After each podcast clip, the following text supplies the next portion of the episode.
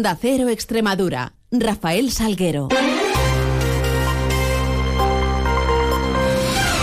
Muy buenos días, son las 7 y 20 de la mañana y tenemos 10 eh, minutos por delante para contarles noticias de Extremadura en este jueves 22 de febrero, en donde comenzará a amanecer en la región a partir de las 8 y 10 minutos y en donde se ocultará el sol sobre las 7 y 8 minutos de esta tarde-noche. Miremos ahora hacia los cielos que nos acompañan durante la jornada y lo hacemos con la ayuda de la Agencia Estatal de Meteorología. Laura Vila, buenos días. Buenos días. Hoy las temperaturas máximas bajan y marcarán 19 grados en Badajoz, 18 en Mérida y 16 en Cáceres. Valores que seguirán bajando de forma importante mañana viernes. El viento es del suroeste con rachas fuertes y girará a noroeste por la noche y el cielo está nuboso o cubierto con precipitaciones débiles localmente moderadas en montaña tendiendo a intervalos nubosos y sin descartar brumas y algún banco de niebla matinal aislado. Es una información de la Agencia Estatal de Meteorología. 7 y 21, continuamos continuamos. Regresaban ayer con intensidad las movilizaciones eh, de agricultores y ganaderos en Extremadura tras unos días con un perfil más bajo. Impulsados eh, por las principales organizaciones agrarias, tuvimos distintos focos de atención y puntos de interés. Por una parte, unos 600 agricultores y ganaderos cortaban las principales entradas a Cáceres, concluyendo su protesta frente a la subdelegación del Gobierno en la Avenida Virgen de la Montaña de la capital cacereña, donde arrojaban huevos a la fachada del edificio y también derramaban miel y judías al suelo en señal de protesta, hechos que acarreaban problemas tensión con la policía, como destacó el presidente de la Saja Extremadura, Ángel García Blanco, en Onda Cero. No, bueno, pues en fin, un lanzamiento de huevos que le ha logrado un policía de lateral y querían detener a un, a un apicultor, pero vamos, al final no ha pasado a mayores. Pero aparte de estos momentos de tensión, la jornada, según García, transcurrió con tranquilidad. Bueno, yo lo que ha sido con mucha tranquilidad, ¿sabes? Con mucha tranquilidad y ya eh, ahora que estamos otra vez, sí, lanzando huevos, otra vez. Bueno, vamos a hacer. Eh, con mucha tranquilidad. Yo creo que la gente se ha manifestado bien y, ya está. Eh, luchando y reivindicando, pero en realidad no sé de dónde vamos a comer. Sin incidentes de relevancia, quiso destacar también el concejal de seguridad del Ayuntamiento cacereño, Pedro Muriel.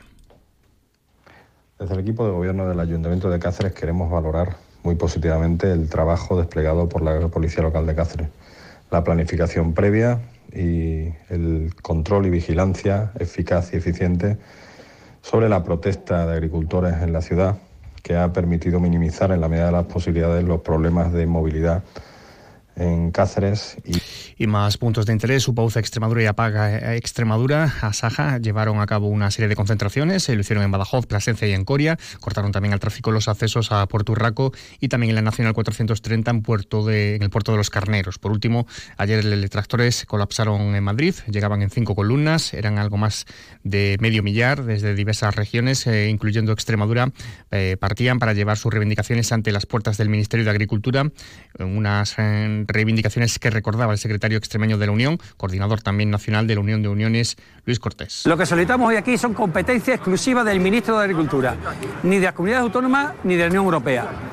La paz, hay que quitar muchísima burocracia impuesta por reales decretos publicados por el Consejo, aprobados por el Consejo de Ministros. Competencia exclusiva del Gobierno de España. Hay que simplificarla y tenemos que hacer que la política agraria comunitaria sea agraria, no medioambientalista y otros asuntos. La Comisión Europea remitía el pasado 12 de febrero una carta a la Junta de Extremadura para informarle sobre el desbloqueo de unos fondos europeos, fondos FEDER, que estaban bloqueados desde mayo del 2023. Fondos que, pese a los cuales se ha perdido en torno a 40 millones de euros por los eh, fallos cometidos. La consejera de Hacienda, Elena Manzano, informaba ayer acerca de esta situación. Es que por fin la Comisión Europea nos ha comunicado el levantamiento de los procedimientos de interrupción y de suspensión de los pagos del programa operativo FEDER FEDER 1420.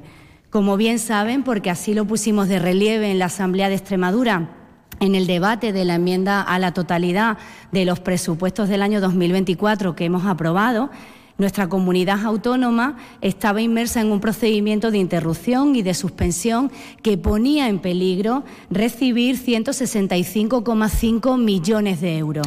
Por cierto, que el PSOE ha negado la pérdida de esos 38 millones por correcciones financieras relacionadas con la ejecución de fondos europeos y ha acusado a la Junta de volver a mentir sobre esta cuestión. Y hablando de financiación, les contamos que Extremadura, dentro de un hipotético y futuro Consejo de Política Fiscal y Financiera, en donde se debatiera y se pusiera sobre la mesa el asunto de una posible armonización armonización fiscal para todas las regiones, abogaría en líneas generales por mantener la libertad y no a la armonización.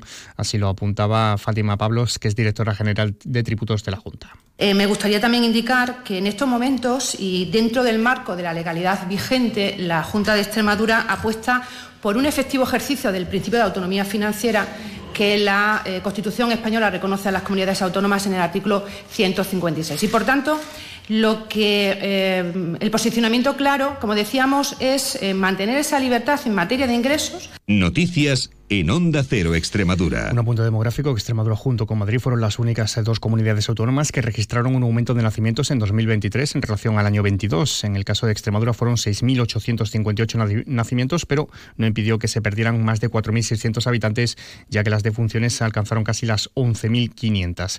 Y también un llamamiento a la solidaridad. En este caso lo hace de forma urgente el Banco de Sangre de Extremadura, ya que apuntan a que las reservas actuales no permiten responder a las demandas de los hospitales, así que pueden donar por las mañanas en los hospitales em, de la región y por la tarde los distintos equipos móviles que despliega el Banco de Sangre. en página de sucesos, el incendio de una vivienda en la calle Zacarías eh, de la Era de Almendralejo sobre las 7 de la tarde de ayer dejaba siete heridos, cinco de ellos leves por intoxicación e inhalación de humo que recibieron el alta in situ y dos heridos leves por intoxicación y además crisis de ansiedad que requirieron de su ingreso en el Hospital Tierra de Barros. Los afectados fueron tres hombres y cuatro mujeres de entre 20 y 61 años. Los ingresados finalmente fueron dos hombres de 30 y 44 años. 7 y 26. Descubre Extremadura extraordinaria. Disfruta de la naturaleza en uno de los eventos de turismo ornitológico más importantes de Europa. FIO 2024, del 23 al 25 de febrero en el Parque Nacional de Monfragüe. Rutas, conferencias y mucho más. Consulta el programa de actividades y los horarios de los autobuses gratuitos en fioextremadura.es, cofinanciado por la Unión Europea. Junta de Extremadura. Descubre Extremadura Extraordinaria. En el Parque Nacional de Monfragüe se celebra la Feria Internacional de Turismo Ornitológico FIO, una de las más importantes de Europa. Actividades culturales, concurso fotográfico de naturaleza y, por supuesto, observación de aves. FIO cumple este año su decimonovena edición. Ven a celebrarlo el sábado 24 con gente viajera, con el patrocinio de la Junta de Extremadura. Sábado 24 de febrero a partir de las 12 del mediodía, gente viajera desde Monfragüe, con Carlas Lamelo. Te mereces esta radio. Onda Cero, tu radio. FIO, la Feria Internacional de Ornitología de Monfragüe, se ha convertido en el mayor referente para los amantes de las aves en la península ibérica y como cada año Gente Viajera estará presente en esta cita turística y económica que revitaliza la comarca de Monfragüe y su entorno durante unos días. El viernes 23 de febrero de 2 y media a 3 de la tarde, Gente Viajera desde Fío en Villarreal de San Carlos, con la colaboración de ADEME, la Asociación para el Desarrollo de Monfragüe y su entorno. Caja Rural de Extremadura, la caja comprometida con la región les ofrece la noticia económica del día. El sector servicios en Extremadura aumentó su facturación un 10,8%, el mayor incremento de todo el país, 11,5 puntos más que la media nacional, que cayó en un 0,7. En Caja Rural de Extremadura sabemos de dónde venimos y cuál es nuestra razón de ser. Nos debemos a nuestra tierra y a su gente, a sus sueños, ilusiones y proyectos. En Caja Rural de Extremadura destinamos una parte muy importante de nuestro beneficio a mejorar nuestra sociedad. Somos la caja de la cultura, de la cercanía, de la solidaridad y de la innovación, y por eso contamos con la mayor red de oficinas en la región. Porque ese es nuestro compromiso, estar siempre contigo. Como tú, nosotros somos Extremadura. Caja Rural de Extremadura.